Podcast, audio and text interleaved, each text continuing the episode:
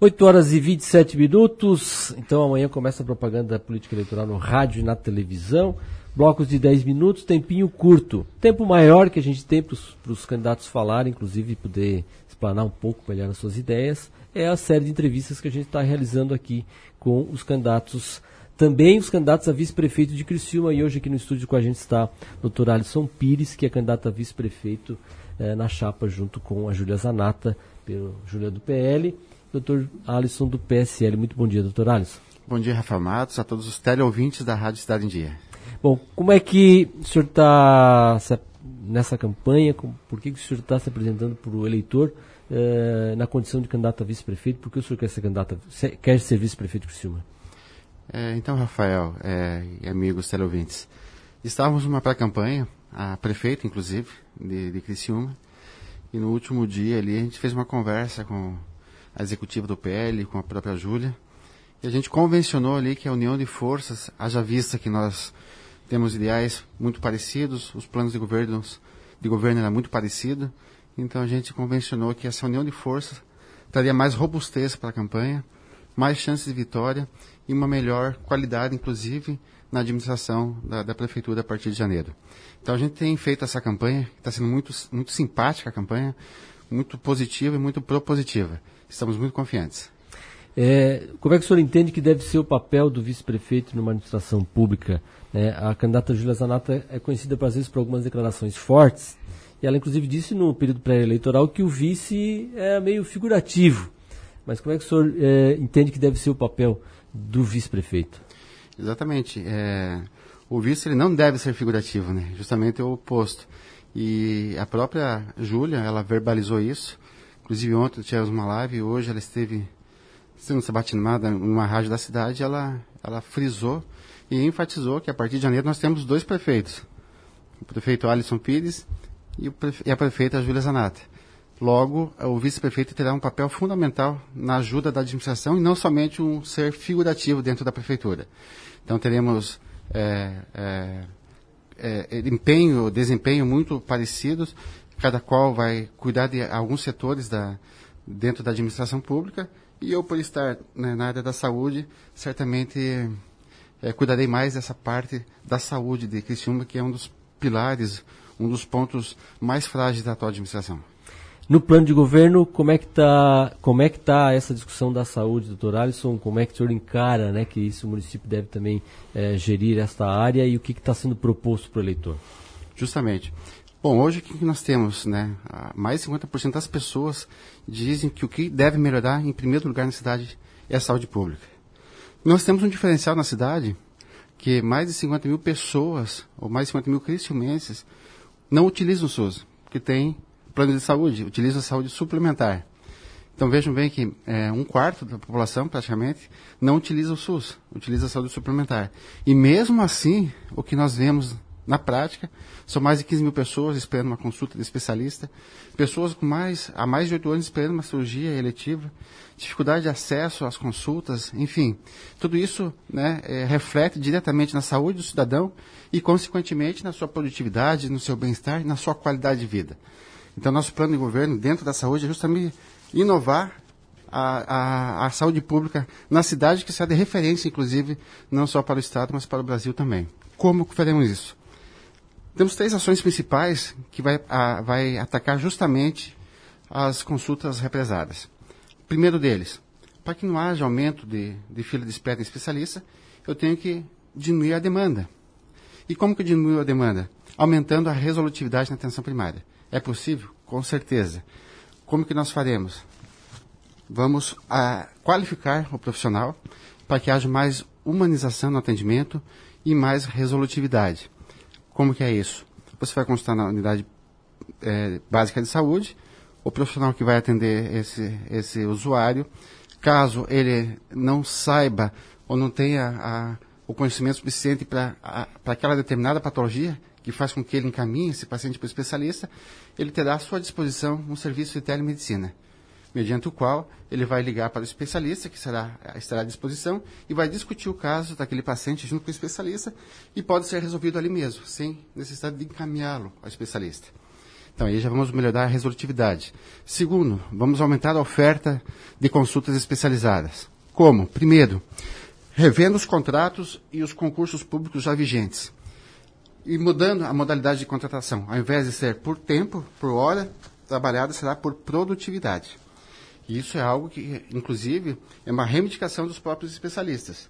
A gente fará essa, essa reformulação da contratação dos concursos e só com isso, Rafael, nós poderemos, inclusive, dobrar a capacidade atual de consultas especializadas. Somente com essa medida, sem onerar os cofres públicos. Além disso, o que, que nós vamos fazer também? Parcerias com clínicas e consultórios privados. Parceria em que sentido? Comprar consultas especializadas é, com clínicas e consultórios privados e também uma parceria com as clínicas integradas da Unesc, porque lá tem diversas especialidades, onde o médico especialista também é professor universitário, está lá com os seus acadêmicos e pode sim absorver essa demanda de consultas especializadas, que hoje, inclusive, está ocioso.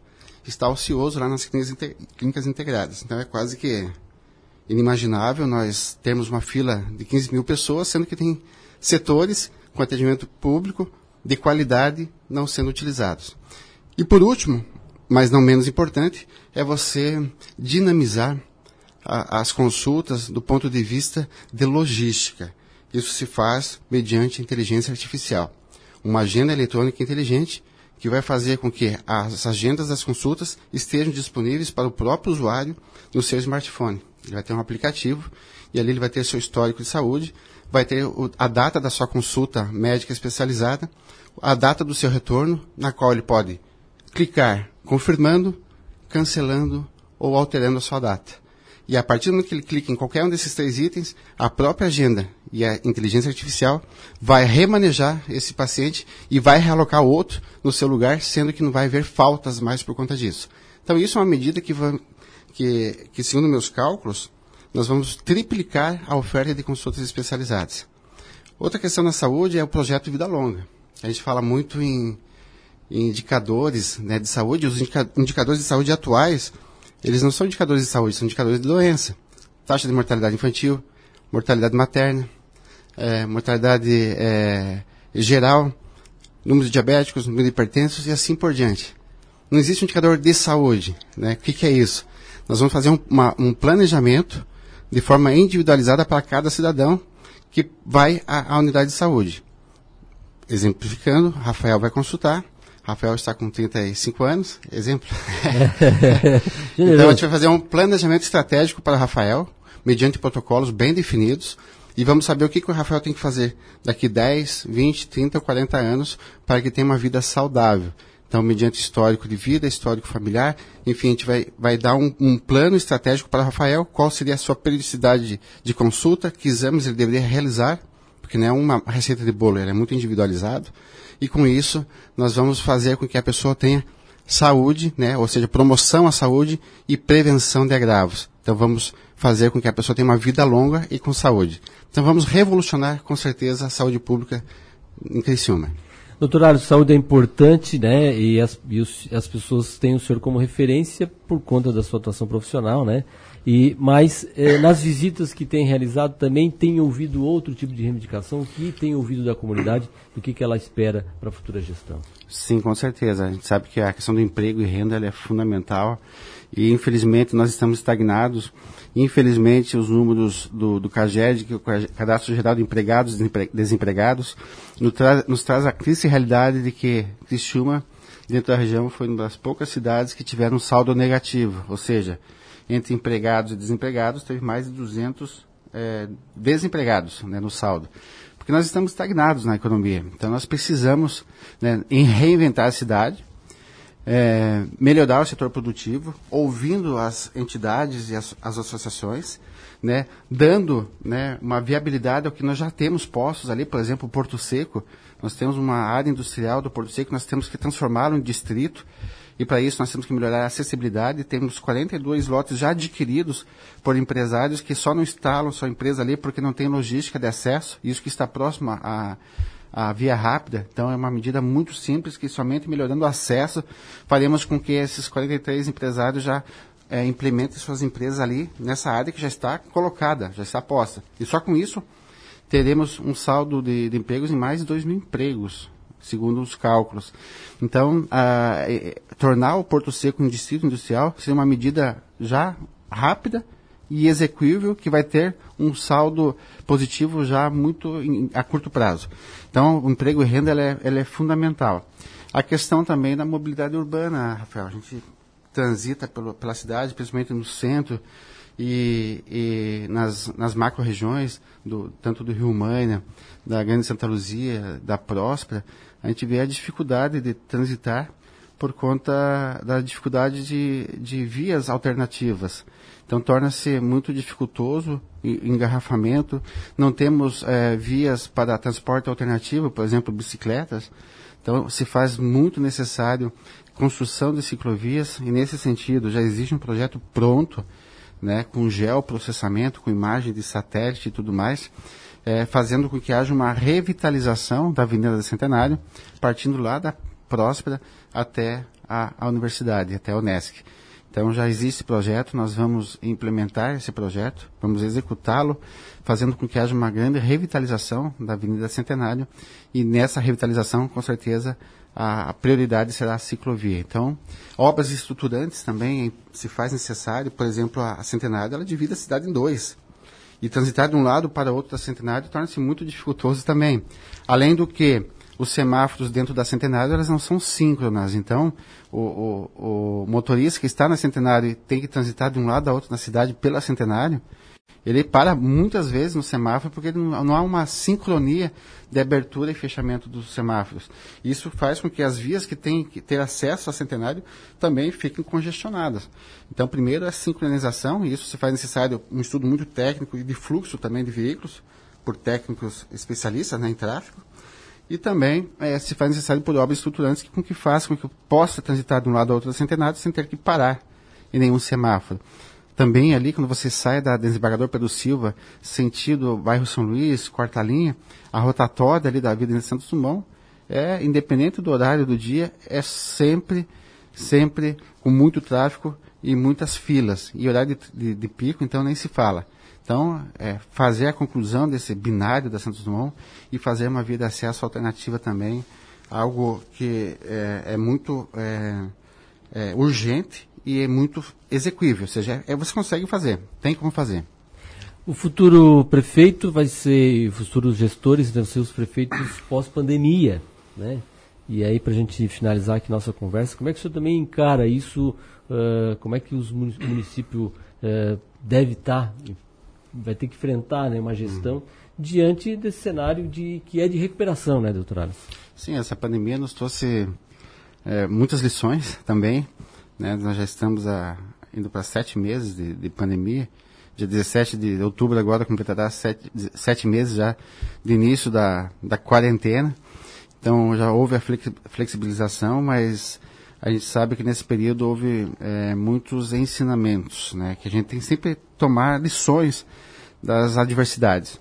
Eu lembro que em 2009, na, na, na, na epidemia, na pandemia do H1N1, uma das lições que nos ficou na época foi a questão da higienização das mãos, que, que fez com que naquela época as taxas de infecção hospitalar reduziram drasticamente as consultas por outras doenças infecto-contagiosas, sejam gastroenterites ou outras doenças respiratórias, diminuíram drasticamente, porque as pessoas cuidaram melhor da higienização das mãos e a utilização de álcool gel.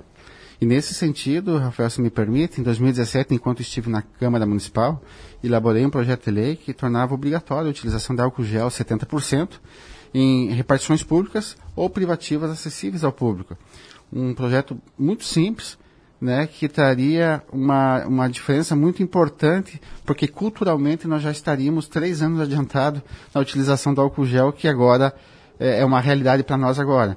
Infelizmente esse projeto não, não foi adiante, porque houve o veto do Executivo, apesar de que nós lá na Câmara derrubamos o veto, não houve a sanção ah, do, do, do, do prefeito, houve uma promulgação pela Câmara, mas o executivo entrou com uma ação direta de inconstitucionalidade e acabou por inviabilizar o projeto, porque nós podemos estar, repetindo, três anos já à frente na utilização do álcool gel. Nós seríamos uma cidade pioneira no país já na, na, nesse hábito, que seria cultural nosso já por três anos por ter uma obrigatoriedade de ter esse, esse, esse álcool gel disponível para sua utilização. Mas, lógico, que após a pandemia é a questão da recuperação. O setor produtivo né, já está estagnado com essa pandemia, mais ainda. Então, a gente sabe que houve muitos desempregos ou redução da carga horária, consequentemente redução salarial também. Então isso diminuiu o poder aquisitivo das pessoas. Ao diminuir o poder aquisitivo, ele vai comprar menos, então o comércio movimenta menos. Isso torna-se um ciclo vicioso que eh, todo mundo sai perdendo. Então nessa recuperação se faz necessário medidas urgentes de estimulação né, do comércio, estímulo à, à, implementação das novas indústrias, comércios, microempreendedores. Isso se faz para a desburocratização da máquina pública. Eu sempre digo que a burocratização ela é um fomentador da, da corrupção.